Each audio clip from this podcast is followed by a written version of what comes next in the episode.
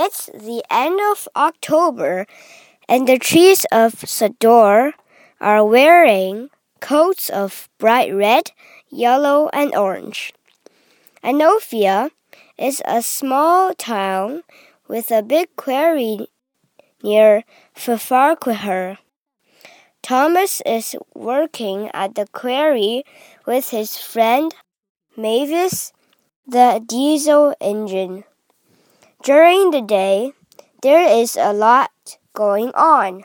People are coming and going, and Thomas and Mavis are kept busy pushing freight cars full of supplies and pulling loads of dirt and stone.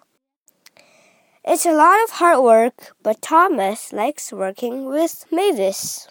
But at night, the quarry is a scary place. The workers have all gone home, and it is very quiet and dark. The wind makes funny noises, and the moon makes funny shadows. Each day seems shorter and colder. Thomas is glad that Mavis is here. Mavis and Thomas are both excited about Halloween. They like to try scare each other with stories of ghosts and graveyards. One night, Thomas was telling Mavis about the ghost of the Black Lodge. Suddenly, there was a loud crush. Both engines were very startled and quite scared.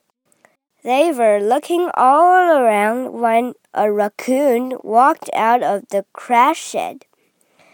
Thomas peeped loudly.